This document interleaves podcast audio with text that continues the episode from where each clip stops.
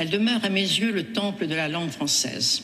L'intelligence de l'idée publicitaire, la grâce des dessins, la sûreté de l'exécution, la simplicité des lignes. J'aime ce métier par un affichage. Vous avez quand même besoin de communiquer. Le chef de publicité, c'est un chef d'orchestre. Je suis pour la communication.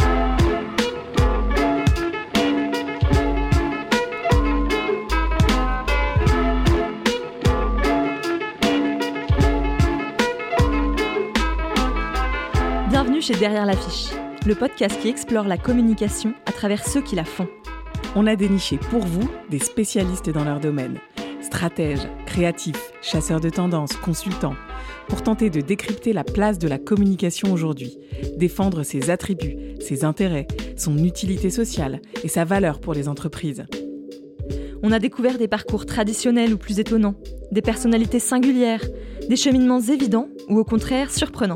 On a parlé de leur métier, de leur quotidien, et on a évoqué sans tabou l'argent, le salaire, les tarifs. Ce podcast est fait pour ceux qui ont des doutes sur l'intérêt d'investir dans la communication, pour celles et ceux qui s'interrogent sur leur futur professionnel, et pour tous les curieux. Nous sommes Manon et Souila, deux communicantes passionnées, et nous souhaitons faire changer le regard sur ces métiers que nous pensons nécessaires et créateurs de valeur. Vous embarquez avec nous?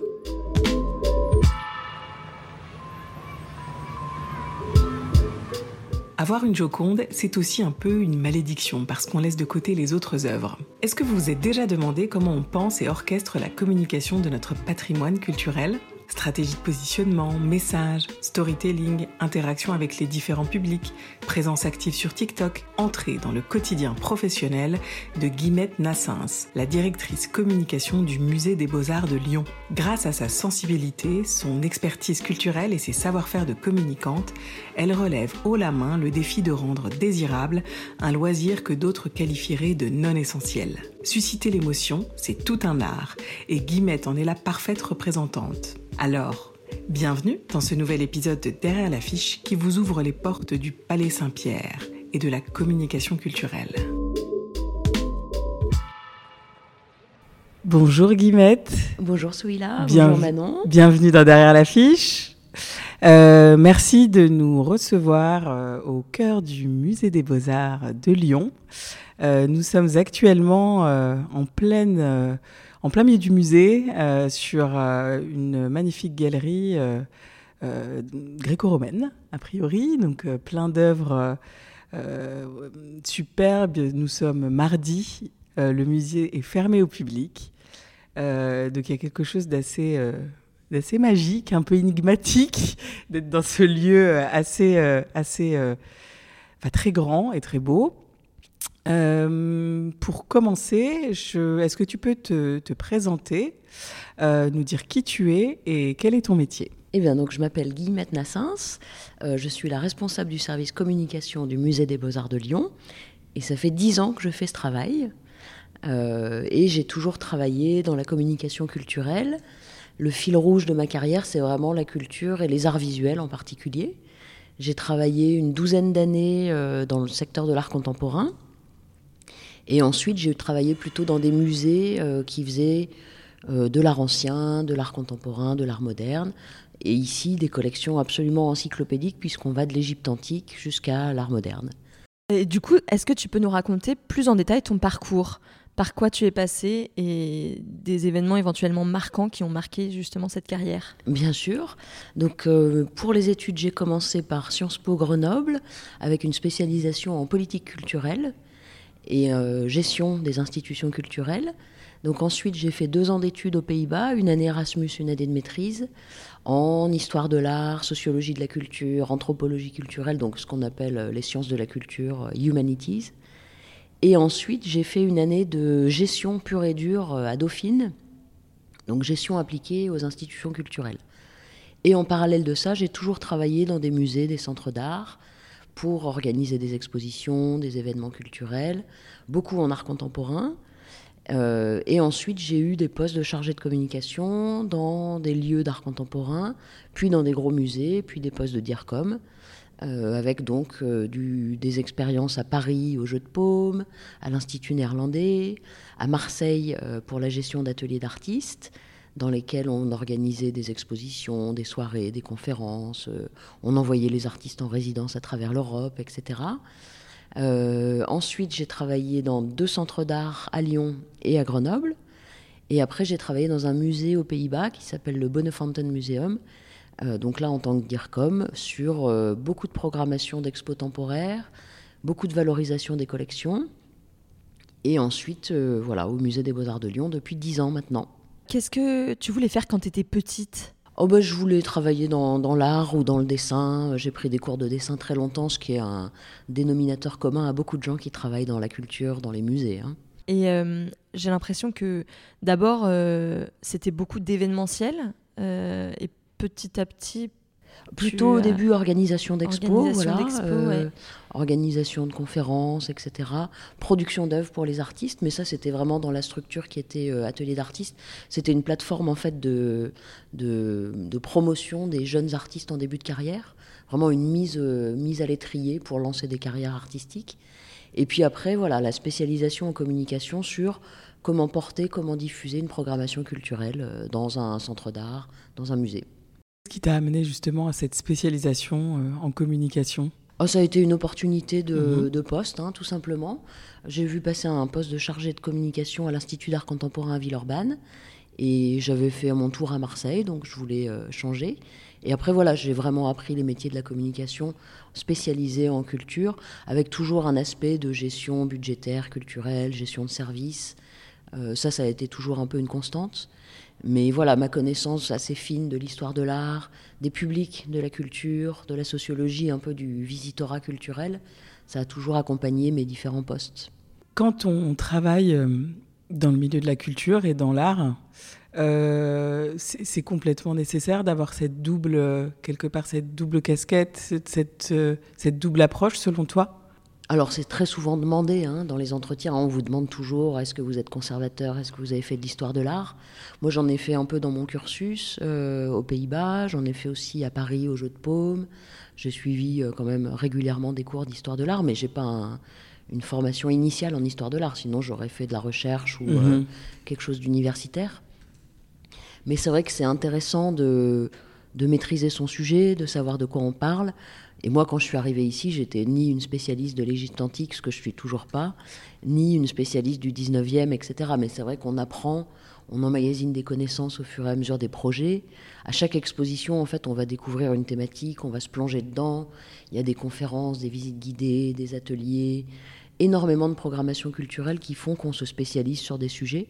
effectivement, au bout de dix ans dans les collections, on commence à, à savoir pas mal de choses et à savoir transmettre pas mal de choses sur les œuvres. Mhm.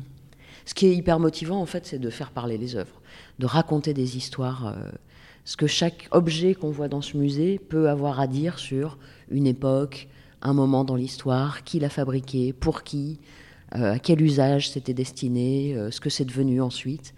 Donc ça, c'est vraiment ce qui me passionne toujours. Hein. Oui, donc en fait, c'est ça, c'est le, le, lien communication et transmission, il est, il est très très fort. Oui, nous ici, en fait, la grande difficulté, c'est que parfois on part de sujets scientifiques, conceptuels, vraiment difficiles. Hein. Euh, on s'adresse à des gens qui ne sont pas spécialistes d'histoire de l'art. Donc il faut vraiment qu'on soit la synapse qui va donner un message qui, a priori, peut être dense, obscur, difficile d'accès. Et nous, on essaye de de le, faciliter, de le rendre accessible, de le rendre attractif pour différents types de publics, puisque nous, on s'adresse à des gens euh, très érudits ou euh, du public familial ou du très grand public qui n'ose pas aller au musée, qui a peur de franchir les portes de l'institution. Donc c'est vraiment notre mission à nous de rendre accessibles tous ces contenus à différentes euh, cibles de public qu'on aura identifiées selon ce qu'on programme. Si tu veux bien, on peut revenir sur cette partie justement ta carrière et tes différentes euh, expériences. Est-ce que tu as eu des rencontres phares, euh, peut-être des mentors que tu souhaiterais nous, nous citer? Oui, ben quand j'étais euh, au sortir de mes études au jeu de paume, je travaillais avec la DIRCOM du jeu de paume qui était quelqu'un de très pragmatique, très direct, les pieds sur terre. Elle m'a apporté beaucoup. Et ensuite, à l'Institut néerlandais aussi, j'ai travaillé donc avec une collègue donc la néerlandaise, culture anglo-saxonne. Euh, pareil, beaucoup de confiance accordée dans la gestion des projets. Euh, ça a vraiment été des gens qui ont été formateurs dans la manière pour moi d'organiser mon travail et surtout d'envisager les relations au travail, les relations humaines. Euh, aux Pays-Bas, donc pendant mes études, j'ai aussi fait des stages dans un musée euh, où on m'a confié des missions vraiment très importantes. Donc là, c'était vraiment cette histoire de confiance, de voir comment on peut confier des missions à des gens très jeunes et que ça porte ses fruits. Donc c'est vraiment ces, rencontres-là, je dirais, ouais cette manière d'appréhender le travail, de, de, donner sa chance à quelqu'un et de lui faire confiance. Est-ce que tu souhaites euh, nous parler d'une ou plusieurs opérations de communication qui t'ont marqué dans le passé ou dont tu es plutôt très fier aujourd'hui, euh, actuellement au Musée des Beaux-Arts? Alors, bah, il y a des choses assez anecdotiques, mais qui sont marrantes, euh, qu'on peut raconter. C'est vrai que moi, quand je suis arrivée ici, on m'a dit, bon, le musée, il a une image un peu poussiéreuse, il faudrait changer tout ça, modifier. Donc ça, c'est du travail de super longue haleine, c'est de la communication institutionnelle, c'est changer une ligne graphique, c'est installer une identité visuelle. Ça, c'est vraiment le fond de mon travail au quotidien. Et après, effectivement, on arrive à avoir des moments comme ça où on fait des petites OP un peu plus euh, éclairs, un peu plus flash, avec des publics très éloignés ou avec euh, des gens qui vous sollicitent pour des partenariats. Vous dites, bah allez, on y va, on fonce et puis ça marche. Euh, bah, cet été, on a fait quelque chose d'assez sympa. On a distribué des cartes ensemencées au public touristique dans le Vieux-Lyon. Donc vraiment des gens qui connaissent pas le musée. On leur a donné une, petite carte avec une image du musée qui est une, une peinture qui s'appelle Fleur des Champs. C'est un peu l'icône du musée. C'est un peu la, peinture que tout le monde adore. Elle est très douce, elle tient des fleurs dans ses mains, elle est sur un fond bucolique, elle est magnifique. C'est une très belle jeune femme. Et donc, dans la petite carte ensemencée, il y avait des graines pour dire euh, plantez fleurs des champs chez vous et venez voir l'œuvre en vrai au musée. Et on a vu que ça a très bien marché, on a eu beaucoup de retours. Les gens postaient la photo sur les réseaux sociaux. Donc, euh, voilà, quand une campagne comme ça euh, suscite de l'enthousiasme aussi direct, nous, on est content, on a rempli notre, notre mission. On a eu au musée encore une demande assez amusante il y a quelques années. C'était le tournage euh, Bollywood du remake de Intouchable. Donc on a eu deux, trois scènes qui ont été tournées au musée. Et ça s'est fait de manière impromptue. Donc c'était drôle parce qu'en fait, les acteurs qui étaient là, on les a googlés. C'était euh, des, stars internationales. Donc euh, nous, on les connaissait pas du tout. On les a accueillis. L'équipe était super sympa. Et après, ils ont tourné à l'hôtel de ville une scène ou deux et place des terreaux. On allait sur le tournage, ils nous saluaient. Et surtout, toute la communauté tamoule de Lyon était aux portes des salles en étant en état d'excitation totale de voir euh, leur star internationale. Quoi. Donc ça, c'est des lieux en fait qui, qui sont aussi sollicités pour ce genre de, de demande. C'est amusant. Et tu as une équipe avec toi? Alors, on est quatre au service com. Donc, euh, moi, je suis la DIRCOM. Il y a une chargée de com qui s'occupe de tout ce qui est print, diffusion, support de com classique et animation de, de tous nos réseaux sociaux. Donc ça, c'est quand même une énorme partie de son travail. On a un webmestre chargé des nouveaux médias qui va nous faire pas mal d'images en interne, vidéos, photos, etc. Et on a une chargée des relations presse. Donc voilà, une équipe de quatre. Et on a après, bien sûr, des prestataires en externe, euh, des graphistes, des vidéastes, des imprimeurs. Euh, voilà. Et comment ça s'articule ton travail du coup au quotidien avec les équipes est-ce que tu as une semaine type, des journées type ou pas du tout, au contraire? Bah, Du coup, j'ai pas de journée type, hein, puisqu'il y a des jours où on a euh, des tournages, des jours où on a le capitaine de l'OL euh, qui vient pour faire des repérages. Bon, mais ça, c'est quand même un peu exceptionnel, hein, c'est pas mmh. tous les jours. Sinon, en général, on suit en fait euh, trois temporalités. Il y a vraiment du travail de fond sur la com institutionnelle, l'image du musée, sa notoriété, sa présence dans les réseaux nationaux, régionaux, internationaux. Euh, il y a ensuite beaucoup de travail sur les expositions temporaires. Les expos temporaires, c'est vraiment ce qui rythme la vie du musée hein, dans, dans, une année. Vous avez des saisons en fait qui sont marquées par des grandes expos temporaires, avec toute la programmation culturelle qui va autour, des visites pour tous les publics, des visites commentées, des ateliers pendant les vacances, des conférences, des visites en langue des signes française, des visites du bout des doigts pour les personnes aveugles et malvoyantes, énormément de choses, des nocturnes où on invite des musiciens, des gens du théâtre, de la danse. Et puis, il y a toute la programmation culturelle qui est vraiment là sur le très long terme. C'est tout ce qu'on propose aux gens dans les collections pour apprendre à connaître le musée et toutes les différentes collections. Donc voilà, je dirais, il y a trois temporalités. Et après, il y a des opérations exceptionnelles. Quand on acquiert un tableau de Matisse, effectivement, on va faire un plan de communication spécifique sur l'acquisition, la présentation de l'œuvre au public, aux mécènes, à la presse. Donc voilà, ça c'est aussi des événements qui rythment euh, notre année. Est-ce que tu peux justement, là, tu, viens d'évoquer pas mal de, temps forts euh, autour du musée. Il y a des choses qui passent euh, que tu orchestres, mais j'imagine que vous n'êtes pas tout seul à la communication. Est-ce que tu peux nous parler de cet écosystème qui gravite autour de... Enfin, autour, peut-être pas autour, c'est en tout cas dans le musée, et qui, décide de quoi, comment ça se passe, et, et, voilà. Alors, tout ce qui est programmation scientifique, c'est les conservateurs et avec euh, la direction. Donc, la directrice du musée est aussi conservatrice. Elle, elle a en charge les collections modernes et 21e siècle. Et ensuite, on a plusieurs conservateurs qui ont chacun en charge une partie, donc euh, l'art ancien, peinture, sculpture, l'art du 19e siècle, peinture, sculpture, les objets d'art, les antiquités et le médaillé. Donc le médaillé, c'est une collection de pièces et de médailles. Donc chacun, en fait, a pour mission de faire connaître au grand public les différents objets de la collection. Et ça, ça va passer par des expositions, des événements, des catalogues, des publications. C'est vraiment un travail scientifique de fond. Et nous, une fois qu'il y a des thématiques qui sont arrêtées, qui vont se matérialiser dans des expos temporaires, on en fait la promotion auprès des publics visés. Et du coup, il y a une partie vulgarisation, j'imagine, quand même. Oui, tout à fait. Donc ça, c'est ton job, enfin, celui de tes équipes. C'est mon job et c'est aussi le job euh, du service culturel.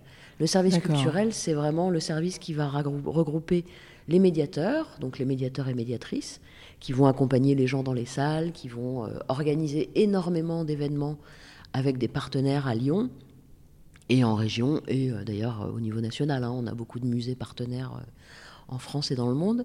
En fait, la programmation culturelle, elle est arrêtée par le service culturel. Mhm. Et donc la programmation des expos, donc tout ce qui est scientifique, c'est les conservateurs et la direction. Mhm. Et ensuite, moi, tout ça, c'est des données que je, que je récolte. Et donc on me dit, bah, il y a telle expo, et dans cette expo, euh, on fait une journée thématique. Là, par exemple, dans la journée, euh, dans l'exposition Champollion. Donc cette expo, elle est organisée à l'occasion du bicentenaire du déchiffrement des hiéroglyphes par Jean-François Champollion. Et nous, on explique comment le premier directeur du musée des beaux-arts, qui était très ami avec lui, lui a permis en fait d'avoir accès à des documents, des collections, des œuvres pour euh, aller plus loin dans son système de recherche et pour euh, avoir accès à des, œuvres parce qu'il y en avait très peu en fait en France à l'époque. Et Jean-François Champollion était une seule fois en Égypte. Donc euh, c'est pas comme s'il était allé en Égypte plein de fois vérifier son, sa thèse. Mm-hmm. Donc cette exposition là, elle a un contenu scientifique quand même très pointu. Et donc autour de ça, eh ben, on fait euh, des ateliers pour les enfants pendant les vacances, des visites commentées, des conférences. Et on fait par exemple une journée thématique sur l'écriture. Ça s'appelle à l'aube des écritures. Donc là, on va aller voir euh, tout ce qui est euh, de l'écriture cunéiforme jusqu'à la calligraphie. Donc ça, ça permet aussi de générer beaucoup de travail en interne avec des chercheurs, avec des intervenants extérieurs, des universitaires, des calligraphes, des artistes. Et on va proposer au public pendant une journée de se plonger dans une thématique qui est quand même assez euh, passionnante. Après, voilà, moi, mon travail, c'est de trouver à qui on s'adresse. Qui vont être les gens qui vont venir pour les ateliers en famille, pour les conférences, pour les ateliers pour tous. Donc voilà, nous, on passe notre temps à cibler, à segmenter, mhm. à se dire, bon, bah là, on est sur un cœur de cible grand public, là, on est sur un, cœur de cible érudit, conférence, et on sait très bien que les choses vont être plus c'est de niche, plus l'attention va être euh, ténue. Donc on a des fichiers, des bases de données, on a des contacts euh, enseignement supérieur, université, grand public. donc voilà, nous on fait quand même cet effort-là. On essaye vraiment de, de s'améliorer sur la fidélisation. Parce qu'en gros, si je vous fais un petit portrait rapide de notre public, le public qui vient à 50% de Lyon et euh, agglomération, 20% euh, international, en année hors pandémie, hors crise, etc. Et donc le reste du public, c'est euh, niveau national. Voilà. Donc, et en, termes de fréquentation, on est dans les bonnes années 350 000 visiteurs par an, 300 000. Évidemment, les deux dernières années ont été un peu plus compliquées et chaotiques avec toutes les fermetures. Mais cet été, on a vu un vrai grand retour du grand public. Le public international était au rendez-vous, donc euh, on reprend vraiment nos efforts de com institutionnel, communication touristique accrue l'été, euh, beaucoup de communication avec des contenus qu'on a en anglais, en italien, en chinois. Euh, voilà, vraiment, on a beaucoup d'outils en fait et de ressources à, proposer aux gens pour rentrer par les dans les collections par, euh, par une entrée ou par une autre, par un centre mhm. d'intérêt ou par un autre. Est-ce que tu peux nous, nous, rappeler le nombre de personnes qui travaillent au musée à peu près si Oui, on est à peu près une équipe de 130-140 personnes à temps plein. Je serais bien allée plus en détail sur justement le plan de communication pour ceux qui ne savent pas comment on articule un plan de communication. Euh, que ce soit des dirigeants d'entreprise, des responsables de structures publiques ou euh, justement des étudiants qui, qui souhaiteraient faire peut-être un, métier similaire. Euh, très concrètement, pratiquement, comment ça se passe? Alors, il y a la, communication institutionnelle sur laquelle moi j'ai un budget à l'année. Et donc, il faut que je répartisse ça sur tous les projets annuels dans les collections pour porter l'image du musée, etc. Euh, notamment de la communication touristique à l'été. Donc là, on essaye toujours de dégager un peu des budgets. Et puis à côté de ça, j'ai des budgets euh, ponctuels pour les expos temporaires. Donc chaque expo va avoir un plan de com spécifique, avec un plan média spécifique, des partenaires médias spécifiques. Euh, donc c'est des volumes qui sont relativement constants dans les budgets. Donc sur une expo temporaire, si on est au-delà de 50 000 on arrive à faire un peu plus de communication au niveau régional. Si on est en ça, on va rester sur le périmètre de la ville avec des réseaux qui sont toujours assez euh, euh, restreints. Hein. Si on est au-delà de 100 000 euros, on peut euh, faire un peu plus de communication digitale, un peu plus de communication à Paris, sur des réseaux plus larges. On peut faire des partenariats plus ambitieux. nous, on développe beaucoup de partenariats avec des structures pour toucher un très grand public dans le cadre des expos temporaires, de notamment le, réseau TCL Citral, SNCF Gare et Connexion. Donc plus on va multiplier les partenariats, plus ça multiplie les frais techniques. Donc il faut aussi faire cet arbitrage euh, budgétaire assez euh, fort. Et sur la com institutionnelle, euh, j'ai un budget à peu près constant, donc qui doit couvrir tout ce qui est production de supports de com, leur diffusion. Nous, depuis six ans, je dirais, on a vraiment baissé beaucoup le print pour faire du digital, pour faire beaucoup plus de, de posts sponsorisés sur les réseaux sociaux. On arrive beaucoup plus à cibler, à analyser les retours de nos campagnes sur les réseaux. Donc euh, on privilégie de plus en plus ça. Et puis c'était aussi pour des raisons euh, écologiques et budgétaires qu'on a arrêté de faire du print. Donc tout ce qui est diffusion de plaquettes, documents, ça, a fortement baissé euh, pour promouvoir plus de vidéos, plus de formats courts, etc. Donc ça, j'ai pas encore beaucoup parlé des réseaux, mais c'est vrai que nous en digital, on est euh, vraiment présent. On a une très belle communauté sur Facebook, sur Instagram, sur Twitter. On s'est lancé sur TikTok euh, au mois d'avril. On, on, expérimente encore un peu sur TikTok, c'est encore nouveau, mais euh, à chaque fois, on, va spécifier notre ligne éditoriale par rapport à la plateforme sur laquelle on va se trouver. Et ça nous permet aussi de fidéliser, trouver au contraire des nouvelles, euh, des nouvelles euh, cibles de public sur des publics plus jeunes sur TikTok, clairement. Sur Instagram, Facebook, on est vraiment sur des tranches d'âge assez stabilisées sur toutes les tranches d'âge. On est sur un public plutôt féminin, plutôt prescripteur. Donc euh, voilà, selon en fait si je vais parler d'une visite dans le jardin l'été ou si je vais parler d'une visite hyper spécialiste dans une conférence dans l'expo Champollion, je vais aussi axer mon message sur les différentes cibles, sur les différents réseaux. Sur TikTok, on s'amuse pour l'instant. On réutilise pas mal de choses qu'on avait exploitées sur Instagram. Euh, donc de la vidéo un peu pédagogique, de la vidéo un peu sur les collections, de la vidéo dans les espaces du musée qui sont magnifiques, vidéo sur le jardin, vidéo sur des lieux emblématiques, vidéo depuis les toits du musée, donc des choses un peu euh, marquantes visuellement. Et à côté de ça, on suit les tendances. Euh, quand il y a des tendances qui peuvent euh, s'appliquer à des œuvres ou des choses qu'on a envie de valoriser, on y va et puis on s'amuse. Du, coup, tout à l'heure, tu parlais de, cette notion de transmission. de comment, comment vous élaborez. Est-ce que tu pourrais nous dire justement comment ça s'élabore ces messages, ce fameux storytelling sur les expos permanentes, sur des œuvres comment, comment tout ça, ça se passe dans les coulisses? Alors, nous, on a des contenus qui sont euh, des fiches d'œuvres, des textes de catalogue, des notices d'œuvres. Donc, c'est des contenus assez euh, complets, très spécifiques, avec un langage quand même spécialiste d'historien de l'art. Et nous, effectivement, on fait de la vulgarisation, on adapte. on va euh, ajouter un peu d'anecdotes ou, euh, par exemple, typiquement sur les réseaux sociaux, on fait des quiz sur un artiste, sur un mouvement, sur euh, connaissez-vous cette salle du musée ou et donc là on va interroger les gens. Nous ce qu'on cherche vraiment c'est l'interaction, c'est vraiment le retour de nos communautés, leur avis sur les œuvres, leurs œuvres préférées, leurs ressentis, leurs émotions.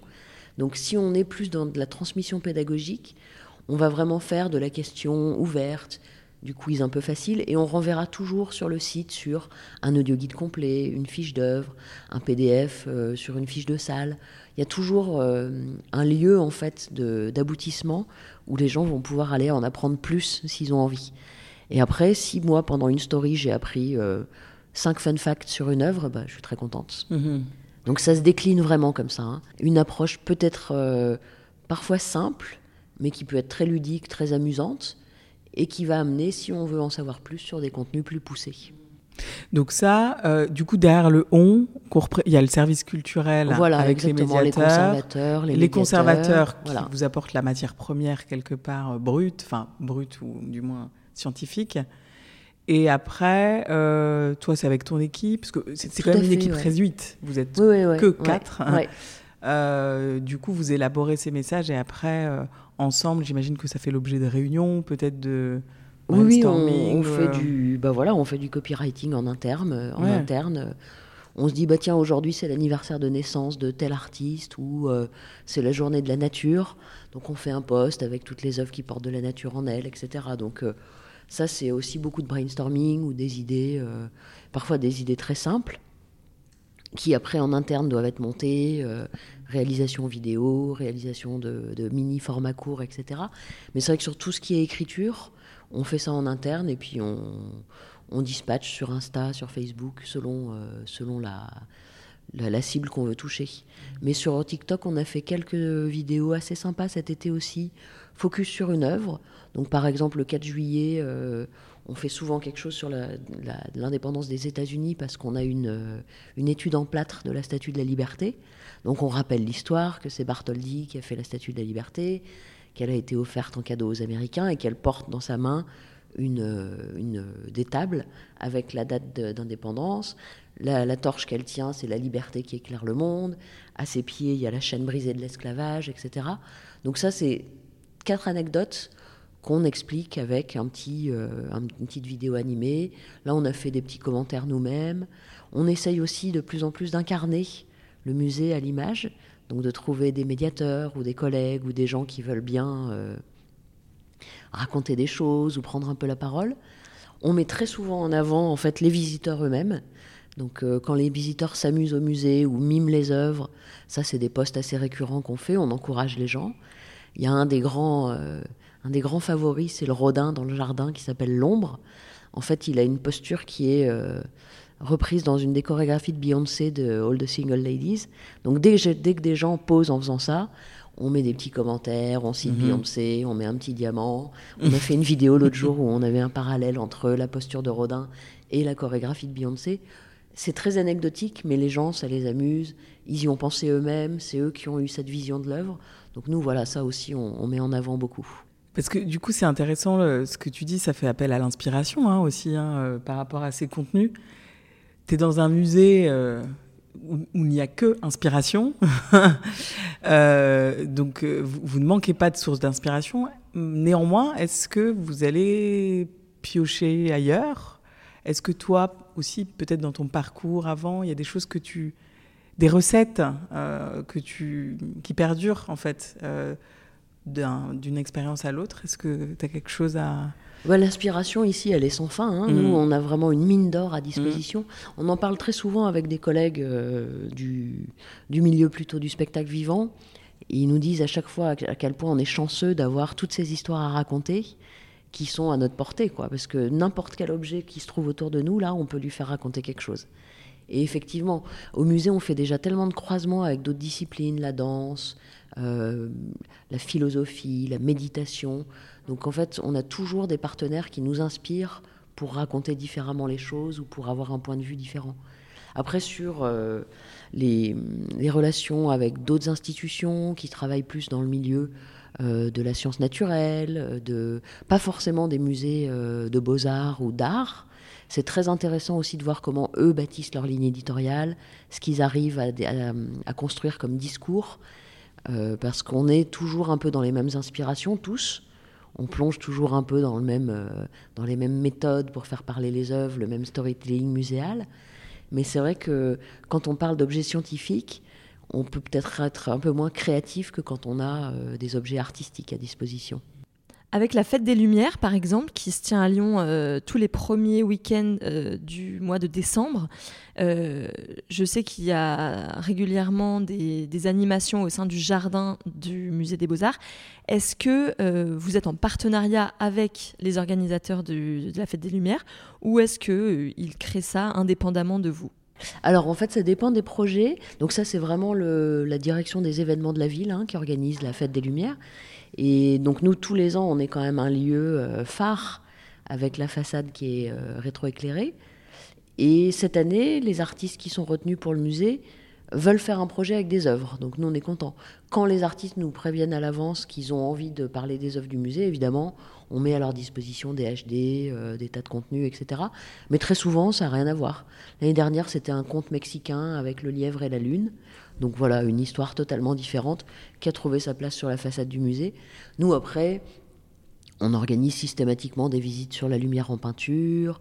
Euh, on essaye de dire aux gens, vous êtes venus le soir, c'était fermé, revenez pendant la journée. Et on a là sur euh, la plateforme Google Arts and Culture, on a une quinzaine d'histoires sur le musée, sur les collections, etc. Et on va faire une, une petite story avec une douzaine d'œuvres sur la lumière en peinture. Donc là, c'est sympa parce que Google Arts and Culture, c'est une plateforme qui permet vraiment de rentrer dans les œuvres, super navigation dynamique. Nous, on peut nourrir ça avec des audio guides, avec des vidéos, etc. Donc là, en 12 œuvres, je vous emmène dans une petite histoire de 10 minutes, euh, très sympa, et on apprend beaucoup de choses aussi. En fait, dans le jardin, c'est plus rare maintenant, parce qu'il y a toujours des problématiques de circulation. Et les dernières fois, c'était bien, c'était de la musique, c'était des pianistes, c'est pour ça. c'était génial. J'avais été happée et je trouvais ça vraiment extraordinaire. Et en fait, je me suis dit, peut-être que c'est complètement fait main dans la main. Mais c'est une, une, très bonne question parce qu'en fait, nous, quand on fait de la prog culturelle, on essaie de toujours lier avec les contenus du musée. Et c'est vrai que de temps en temps, il y a quand même des gens qui arrivent et qui créent des choses in situ euh, là, forcément, c'était plutôt le lieu, ils s'étaient inspirés de mm. l'espace, etc. Mais ça parlait pas des œuvres, quoi, puisque c'était de la musique et de la lumière. Mm. Mais c'est vrai que c'est un écrin qui s'y prête aussi beaucoup. Et qui se prête aussi à beaucoup d'événements euh, privés. Hein. On fait beaucoup de privatisation aussi pour euh, ah accueillir des événements en soirée. on a un très grand réseau de mécènes particuliers et entreprises. Donc on reçoit aussi beaucoup d'événementiels. Ah on dit toujours le musée, c'est un musée, mais c'est aussi un palais. Voilà, et c'est le Palais Saint-Pierre. Les Lyonnais, les Lyonnais ils l'appellent le Palais Saint-Pierre. Mais euh. c'est vrai que pour nous, c'est un lieu absolument magnifique. Hein. C'est un écran de travail euh, extraordinaire. L'image du musée elle-même, ce jardin, le havre de paix, mm. tous les, les, souvenirs que les gens peuvent avoir dans ce jardin, c'est aussi quelque chose qu'on essaie de beaucoup valoriser, parce que c'est leur musée, c'est vraiment le musée de nos visiteurs. Oui, partant du principe qu'il y a 50% de, de Lyonnais. Lyonnais, voilà, c'est quand même un lieu euh, patrimonial, euh, voilà. inscrit dans la mémoire émotionnelle. Quoi. Oui. oui. Et puis, euh, est-ce que peut-être que tu peux nous, en dire un peu plus sur ce lieu pour ceux qui, nos auditeurs qui ne connaîtraient pas, parce que du coup, ça pourrait être aussi le moyen de le découvrir autrement. Le, Palais Saint-Pierre, qu'est-ce que c'était? Qu'est-ce que qu'est-ce qu'il y a eu? Alors, le Palais Saint-Pierre, c'était une abbaye des nobles dames de Saint-Pierre donc c'était des nonnes euh, qui ont vécu leur vie pendant plusieurs euh, siècles dans ce, dans ce palais. Elles l'ont construit. Euh, il y a encore une chapelle attenante au musée où on présente des sculptures, donc qui était la chapelle où elles avaient leurs offices. Et à la Révolution, en enfin, après la Révolution, donc en 1803, il y a eu un décret qui a créé les musées de France et il y a eu une redistribution des collections royales sur tout le territoire français. Donc c'était vraiment le début de la politique de décentralisation culturelle. Et le musée de Lyon a été extrêmement bien doté. C'est pour ça qu'aujourd'hui, on est les deuxièmes plus belles collections après euh, les collections du musée du Louvre. Donc évidemment, il y a beaucoup d'œuvres ensuite, 19e, qui ont suivi l'ouverture du musée. Beaucoup de créations contemporaines, en fait. Hein. Les œuvres de Rodin, certaines ont été achetées de son vivant. L'œuvre de Gauguin qu'on a, Nave Nave Mahana, c'est une œuvre qui a été achetée très rapidement après son décès. Donc en fait, c'était vraiment un geste euh, innovant à l'époque d'investir sur un artiste qui n'était pas du tout encore établi, qui n'était pas l'artiste qu'on connaît comme, euh, comme on peut le connaître aujourd'hui. Donc tout au long du 19e, les collections, elles se sont construites comme ça, euh, avec des acquisitions et avec des répartitions de fonds de collection. Les antiquités égyptiennes, il y a eu beaucoup de dons de l'université. C'était les débuts de l'égyptologie, donc ça on le raconte aussi pas mal dans l'expo Champollion. Donc c'est comme ça que des collections se construisent. Et puis après, le musée a servi pendant longtemps de lieu pour les étudiants des beaux-arts. Et il y avait un lien très fort entre l'industrie de la soie, donc la fabrique, et les collections, puisque les gens venaient s'inspirer des œuvres du musée, des tableaux de fleurs, pour euh, nourrir la, production de textiles et de soie, notamment à Lyon. Et certains tableaux, ça va plus loin, en fait, c'est carrément du marketing pour dire à Lyon, on sait faire pousser ses fleurs parce qu'il y a toujours eu une industrie euh, horticole très forte. Et donc c'était de la, de, la, promotion institutionnelle pour euh, l'industrie horticole et c'était une source d'inspiration pour les artistes de la fabrique. Hmm.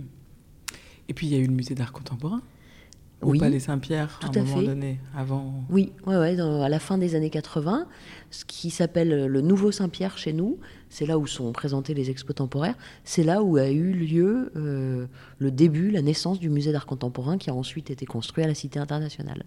Je vais revenir sur la partie euh, euh, expertise communication. Tu parlais tout à l'heure de tout le travail que tu avais réalisé sur la marque en tant que telle. Est-ce que, est que tu peux nous en dire plus Comment ça s'est orchestré, euh, tout ça? Est-ce que euh, est-ce que c'est différent euh, que dans un secteur communication traditionnel, on va dire? Alors en fait, dans la culture, les, les, mots marketing, marque, etc., c'est des gros mots. Hein. C'est encore vraiment diabolisé horriblement. Donc on est tous des Monsieur Jourdain qui font du marketing sans le savoir. Enfin, on le sait très bien.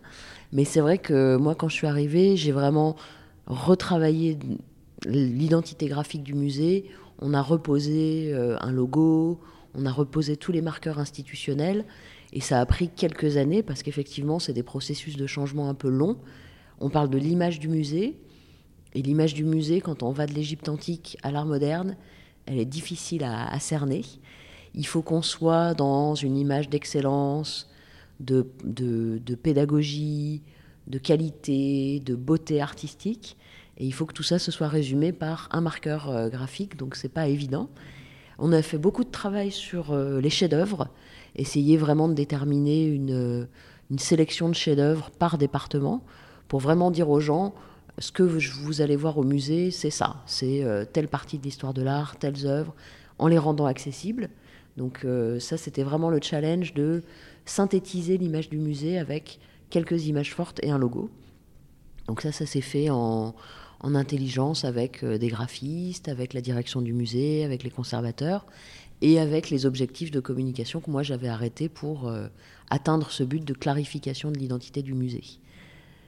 Sur euh, la partie, en fait ça c'est intéressant parce que les gens ils viennent ici, ils nous disent qu'est-ce qu'il faut voir, qu'est-ce que je dois voir? Donc est-ce que ça veut dire qu'il y a un parcours obligatoire? Est-ce qu'il faut absolument Est-ce que c'est une euh, injonction? Il faut savoir, il faut pas rater les choses. Nous, on essaye plutôt d'encourager les gens à venir 10 minutes entre 10 midi et 2, voir leur œuvre préférée, changer de temps en temps, etc. Mais c'est vrai que le public touristique qui vient au musée, il veut un petit résumé, il veut rien rater. On a aussi des gens qui nous disent euh, Ah, mais mon œuvre préférée n'est pas là parce qu'on prête des œuvres pour des expos ou les accrochages changent dans les collections. Donc il y a quand même un rapport à l'œuvre de une attente très forte. Les gens veulent pas passer à côté des choses. Et c'est vrai que je vous parlais tout à l'heure de Fleur des Champs de Jean Maud. Mhm. C'est un peu la Joconde du musée. Donc il y a beaucoup de gens qui nous disent c'est quoi votre Joconde? Et en fait, avoir une Joconde, c'est aussi un peu une malédiction parce qu'on laisse de côté toutes les autres œuvres. Quoi. Donc euh, moi, c'est vrai que si je voulais, je pourrais communiquer que sur l'Égypte antique et les impressionnistes. Ce serait facile. Ça parlerait à tout le monde parce que les gens connaissent, ils sont rassurés mais ce serait pas rendre hommage à la richesse des collections du musée et ce serait dommage de laisser tout ça de côté. Combien de temps ça a duré ce travail-là, justement euh Ça a duré à peu près 2-3 ans quand même. Hein. Quand même, donc ça a été... Euh, au début, il n'y avait pas eu de refonte du logo, donc ensuite on a refondu le logo, et puis après, il y a vraiment eu euh, l'assise d'une ligne éditoriale et graphique qui est maintenant en place depuis 6 ans. Et justement, comment s'est passé ce travail de construction de l'identité? Et bien du coup, avec beaucoup d'échanges avec la direction, les conservateurs, et puis voilà, euh, en établissant une stratégie de positionnement de l'image, euh, tout ça en parallèle avec la programmation culturelle hyper riche, les expos temporaires qui donnent des colorations très différentes selon les saisons. Donc il fallait que moi, j'arrive à faire percevoir aux gens ce que c'est le musée des beaux-arts de Lyon en une image. Donc euh, ça met du temps, ça met un peu de temps et là on est, on est très satisfait du travail qu'on a mis en place avec les graphistes avec lesquels on travaille et ils arrivent vraiment à décliner tout ça et nous on le décline sur l'intégralité de nos supports. On a eu très longtemps un site internet qui était euh, plus du tout à la ligne et qui était plus du tout opérationnel. Donc là depuis deux ans et demi on a un site euh, rénové qui est à la ligne du musée, etc. Donc on a un vrai écosystème global qui correspond à ce qu'on est. Mais c'est vrai que pendant longtemps, on s'est développé sur les réseaux sociaux énormément parce que le site était euh, presque un handicap à la communication. C'est mmh. quand même un petit paradoxe. Mmh. c'est sûr. Est-ce que vous avez été accompagné par des, euh, des consultants ou consultantes euh, en, identité de marque?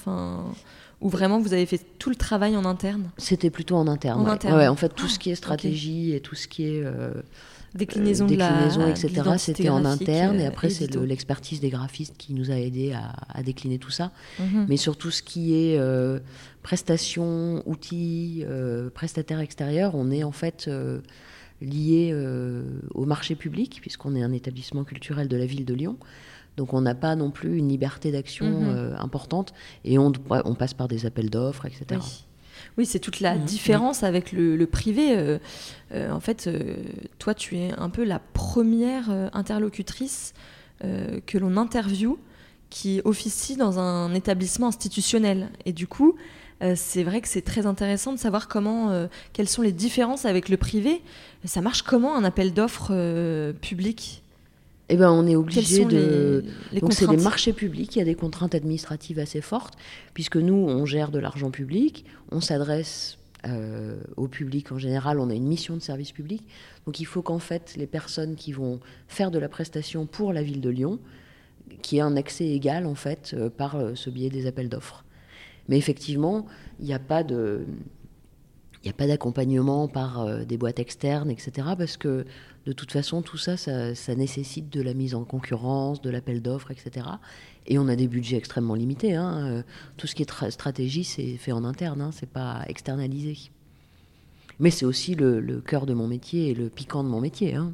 Aussi, euh, à l'intérieur de, tout votre quotidien, il y a beaucoup de balades à l'intérieur du musée pour, euh, pour trouver l'inspiration, les sujets clés alors sur les, réseaux, on fait des, plannings éditoriaux, hein. euh, on garde en tête les dates anniversaires, les grands événements au musée, euh, on garde en tête des postes assez réguliers qu'on a, qu'on va redispatcher, donc euh, les gens qui dessinent au musée, les gens qui miment les œuvres, des quiz musicaux, des quiz sur les œuvres. On fait aussi appel à des influenceurs et des influenceuses de temps en temps sur Insta. Là, on va innover sur TikTok avec euh, des TikTokeuses. Donc, on a aussi des budgets qu'on va euh, investir pour toucher des nouvelles cibles. Parce qu'en histoire de l'art, il y a quand même des influenceurs vraiment euh, très intéressants qui ont des lignes très marrantes, très, très originales par rapport à ce que nous, on peut faire. Donc, nous, on insiste aussi beaucoup pour que leur regard soit porté sur nos collections. Euh, est-ce que justement par rapport à euh, toi, ta pratique euh, et ton, expertise, et, est-ce que tu pourrais partager aux auditeurs et auditrices peut-être des, outils que tu utilises au quotidien, des, des bonnes pratiques Je pensais notamment à alors peut-être des sources d'inspiration, hein, qu'elles soient print ou digitales, voilà, que tu as clairement intégré euh, voilà, dans ton quotidien et, qui te semble intéressante à partager bah Nous, clairement, sur les réseaux, il y a une veille euh, quotidienne sur ce que font euh, beaucoup d'institutions, petites comme très grandes, en Europe, aux États-Unis, en Asie, vraiment sur tout ce qui est traitement de la ligne graphique, traitement du contenu. Là, c'est sûr qu'on partage énormément avec les collègues en disant T'as vu ce nouveau format? T'as vu cette tendance? T'as vu ce contenu? Ah, ça c'est super Typiquement, euh, on cache des emojis dans les œuvres. Les gens, ça les rend fous, ils cherchent comme des malades. C'est hyper marrant, ils font plein de commentaires. typiquement caption this, donc tu mets une photo d'une œuvre un peu intrigante, un peu marrante, un peu loufoque. les gens commentent, on interagit avec eux, ça c'est très marrant. Mais c'est vrai que ça, c'est après des, des choses qu'on va partager, mais c'est une veille permanente en fait. Hein. Après, moi, je participe régulièrement à des congrès ou à des réunions, notamment sur communication et digitale, euh, et culture et digitale, culture. Et euh, donc là, ça va rassembler des musées de tous les horizons, des musées ethnographiques, des musées scientifiques, des musées artistiques. Donc là, on est vraiment dans de l'échange de bonnes pratiques. Et ce qui est vraiment bien dans ces structures-là, c'est qu'on rencontre des, des, grosses institutions, des mastodontes, qui ont des gros moyens, des gros budgets, et aussi des gens qui ont des équipes de com qui sont une personne. Donc euh, on peut vraiment se positionner partager nous-mêmes les bonnes pratiques, les opérations qui marchent, euh, partager nos budgets, partager euh, la manière dont on a pu s'adapter ces dernières années avec la pandémie. Donc ça, c'est quand même aussi des, réseaux ça, c'est très quel type de réseau C'est qui, organise ces types de manifestations Alors c'est soit des, soit des manifestations privées comme Museum Next, soit on a des réseaux qui sont constitués. Là, moi, je suis dans un réseau de DIRCOM avec beaucoup d'institutions françaises, belges, suisses. Et c'est suite à un congrès comme ça que, euh, avec la pandémie, avec les fermetures, on s'est réunis d'abord informellement, puis maintenant on a des rendez-vous, et à chaque fois on a un intervenant qui va parler d'un sujet pour nous inspirer quand même, pour avoir une sorte de conférence ou de petit talk. Et après, chacun va partager ses retours d'expérience. Euh. Donc ça, c'est quand même extrêmement important d'aller voir ce qui se fait ailleurs, de continuer. On regarde aussi, bien sûr, euh, les stratégies de com des produits des grandes marques, hein, parce que c'est un, un, univers dont on est très éloigné, mais on est bien sûr au courant de ce qui se fait et de, de ce qui fait tendance, de ce qui peut être exploitable ou pas pour nous, sans trahir notre identité. Et justement, euh, est-ce que tu aurais des conseils à, à offrir à des, des, jeunes euh, communicants, par exemple? Eh ben Ça, c'est très intéressant parce que c'est une question qu'on me pose toujours en me disant euh, ah travailler dans la culture c'est génial. Euh. Donc alors bon, il faut euh, il faut savoir sur quel contenu on va partir et il faut savoir qui définit ces contenus.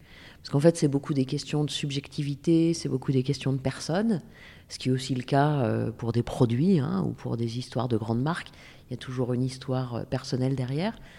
Donc on peut avoir une appétence pour les arts plastiques, le théâtre, la danse, etc quand on est dans la communication culturelle, on est dans de la communication euh, humaine, subjective, passionnée, passionnante, passionnelle. Donc on va être sur du euh, déraisonnable. On n'est pas sur un produit dont on a besoin. Donc ça, il faut vraiment le savoir. Et ça veut dire qu'on va communiquer en essayant d'aller toucher les gens et en essayant d'aller susciter de l'émotion.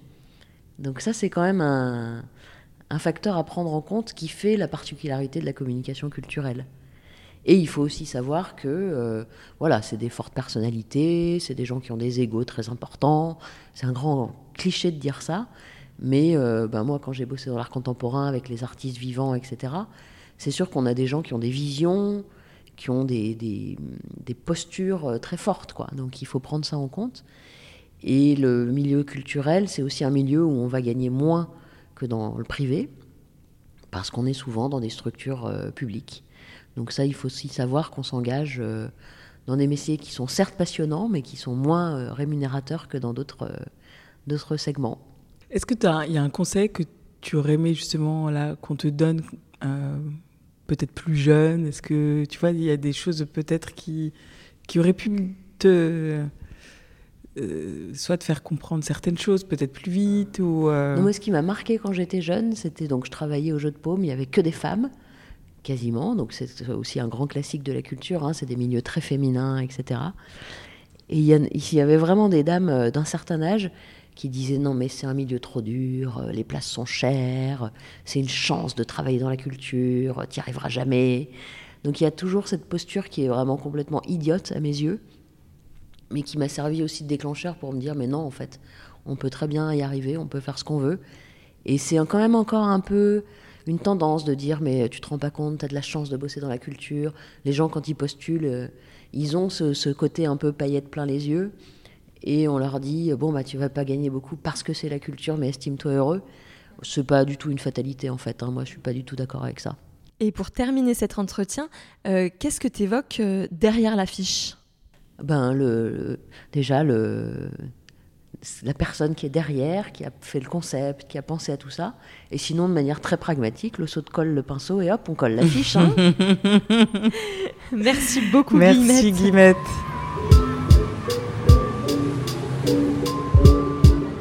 Vous l'avez compris, Guillemette Nassens est une passeuse. Elle a l'art de transmettre aux publics érudits comme aux familles en goguette les secrets que révèlent les œuvres du Musée des Beaux-Arts de Lyon et les objets des périodes passées. On a adoré recueillir cette parole précise qui montre la nécessité de s'inspirer des autres musées et plus largement des autres lieux culturels, mais aussi qui montre l'importance de s'informer en continu sur les pratiques de communication du secteur et autres tendances. La directrice de communication de ce lieu culturel emblématique nous a livré les temps forts qui rythment le quotidien de l'équipe, entre expositions temporaires, collections permanentes et problématiques d'image de marque. Observer, se promener, partager un instant en solo ou à plusieurs En fait, au musée des beaux-arts de Lyon, il n'y a pas de règles. Ou plutôt, c'est vous qui les fixez. Venez parcourir à l'envie les couloirs infinis de cette ancienne abbaye de nonnes, connue sous le nom de Palais Saint-Pierre. L'inspiration y est sans fin. Alors venez découvrir l'expo sur les secrets des hiéroglyphes jusqu'au 31 décembre et les animations autour de la fête des Lumières le week-end du 8 décembre. Merci de votre écoute et à bientôt pour un prochain épisode de Derrière l'affiche. À la réalisation et au montage de cet épisode, Fanny Gaucher. Le générique a été réalisé par Yuen Madek. La musique est signée Jim Beatmaker avec le titre C'est la rentrée. Si vous avez aimé et trouvé ce contenu intéressant, partagez-le. Parlez-en autour de vous. À bientôt pour découvrir notre prochaine tête d'affiche.